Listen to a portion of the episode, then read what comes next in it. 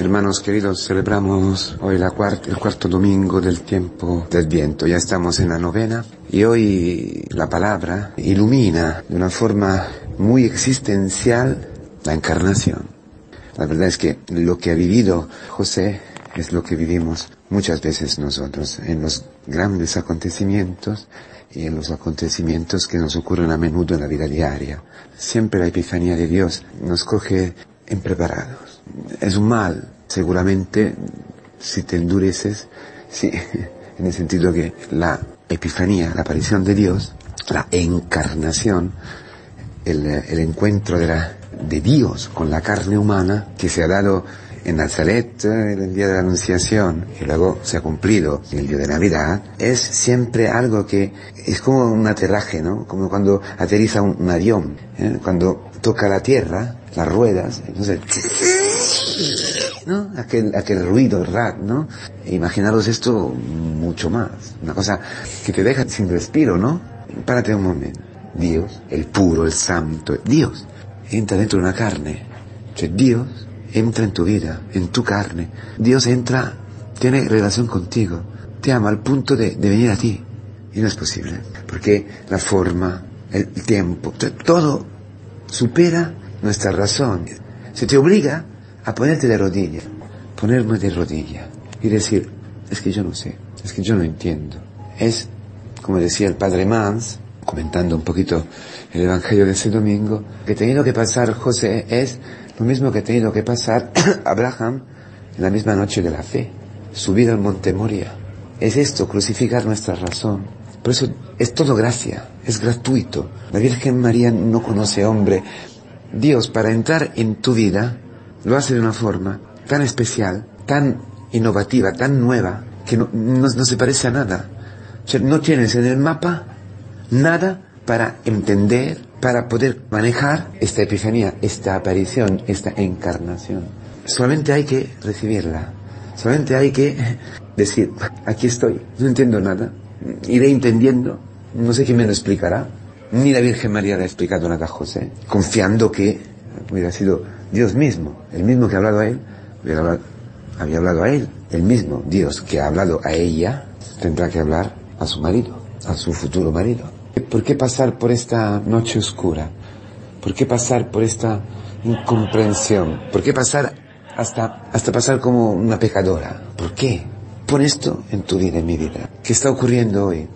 Porque, ¿cuál es y dónde está el lugar donde Dios viene hoy a tu encuentro? Donde Dios viene hoy a tomar tu carne. El lugar en tu vida hoy que, según tu razón, es el menos apropiado. El último lugar donde tú piensas que puede aparecer Dios va a aparecer. En el modo, en la manera, en la forma que ni te puede venir a la mente. ¿No puedes imaginar? Es una cosa impresionante, hermanos. Cristo viene a tu vida, Dios se hace carne en esta situación, en este matrimonio que se está rompiendo, o que se ha roto, en esta enfermedad que contesta Dios, que dice que Dios es un monstruo, la enfermedad de tu hijo, la, muerte de tu hijo, el paro, en tu carácter, en tu depresión, en lo que sea. Dios aparece donde tú eres, donde tú te estás despreciando, donde tú no, te puedes aceptar. Allí está apareciendo Dios. Allí. Y es normal tener esta noche. Y es una noche que dura años, quizás, meses. Una noche de, donde la única justicia es intentar arreglar la cosa. Intentar arreglar la cosa para salvar lo salvable. Para que María no sea, no sea eh, apedreada. Pero la justicia humana llega a eso. Y Dios transfigura esta justicia de José en la justicia verdadera. Para, para, que tú te puedas, como dice Kiko Arguello, ajustarte, ser justo para ajustarte a la voluntad de Dios, necesita la intervención de, la, de un mensajero de la iglesia. Los mismos ángeles que aparecerán en la noche de Navidad a los pastores, los ángeles que están en la tumba, los ángeles, los ángeles que le habla a, a Abraham sobre el monte Moria, parándole mientras que estaba matando a su hijo, sacrificando a su hijo. El ángel, la iglesia, el anuncio del evangelio. No temas, no temas. Todo es histórico, hermanos. Se han encontrado, ¿no? Algunas epígrafes, algunas inscripciones del primer siglo en Palestina, donde se habla de hijo de David. Es decir, en la espera mesiánica estaba esta generación procedente por David. Se esperaba eso. Todo está para decir que el hecho de esta aparición del ángel a José es, cierto y real. Te habrá ocurrido ya en tu vida. Pero esto es el sentido más profundo.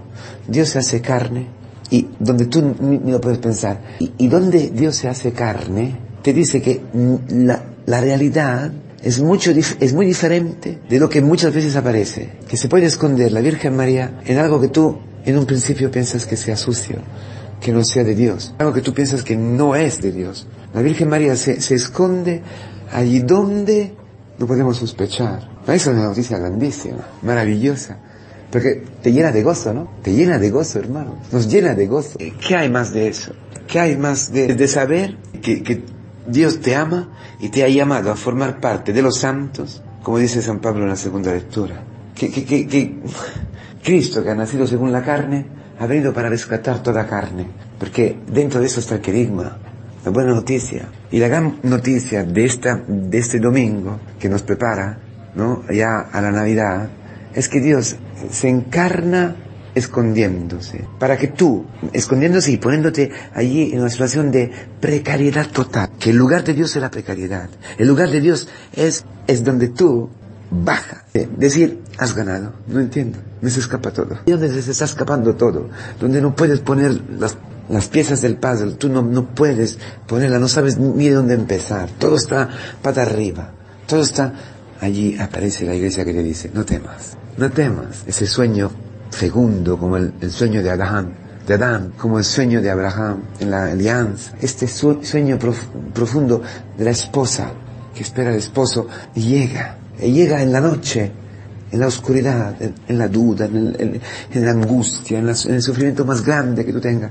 Allí el ángel, no temas, porque dice, no tengas reparo en llevarte a María, no tengas miedo. Tu mujer, porque la criatura que hay en ella viene del Espíritu Santo. Dará a luz un, hijo y tú le pondrás por nombre Jesús, porque él salvará a su pueblo de los pecados. Tienes, tú tienes una misión, yo tengo una misión, que es la de dar un nombre a tu historia, un nombre a los hechos, un nombre a tu hijo, un nombre a tu mujer, un nombre a tu, a tu matrimonio, un nombre a esa situación, un nombre a tu historia. Tú tienes que darle este nombre. Tú tienes este, este, este ministerio, esta vocación impresionante. ¿Y qué nombre? Jesús. Es decir, Dios salva. Yahweh salva. Joshua. Porque este hijo va a salvar. Este hijo va a llevar el pueblo a la tierra prometida, lo va a sacar de la muerte, lo va a perdonar de los pecados, lo va a salvar de la muerte, del pecado. Y eso, la criatura, esta criatura, este Hijo de Dios, que tú vas a dar el nombre porque lo reconoces, viene del Espíritu Santo. Lo que está en tu vida, lo que está ocurriendo en tu vida, es un viene del Espíritu Santo. No tengas miedo, no tengas miedo de llevar a tu casa María. Esta palabra misma que se repite bajo la cruz, porque María te acoge, porque es la iglesia misma que te anuncia y no tener miedo.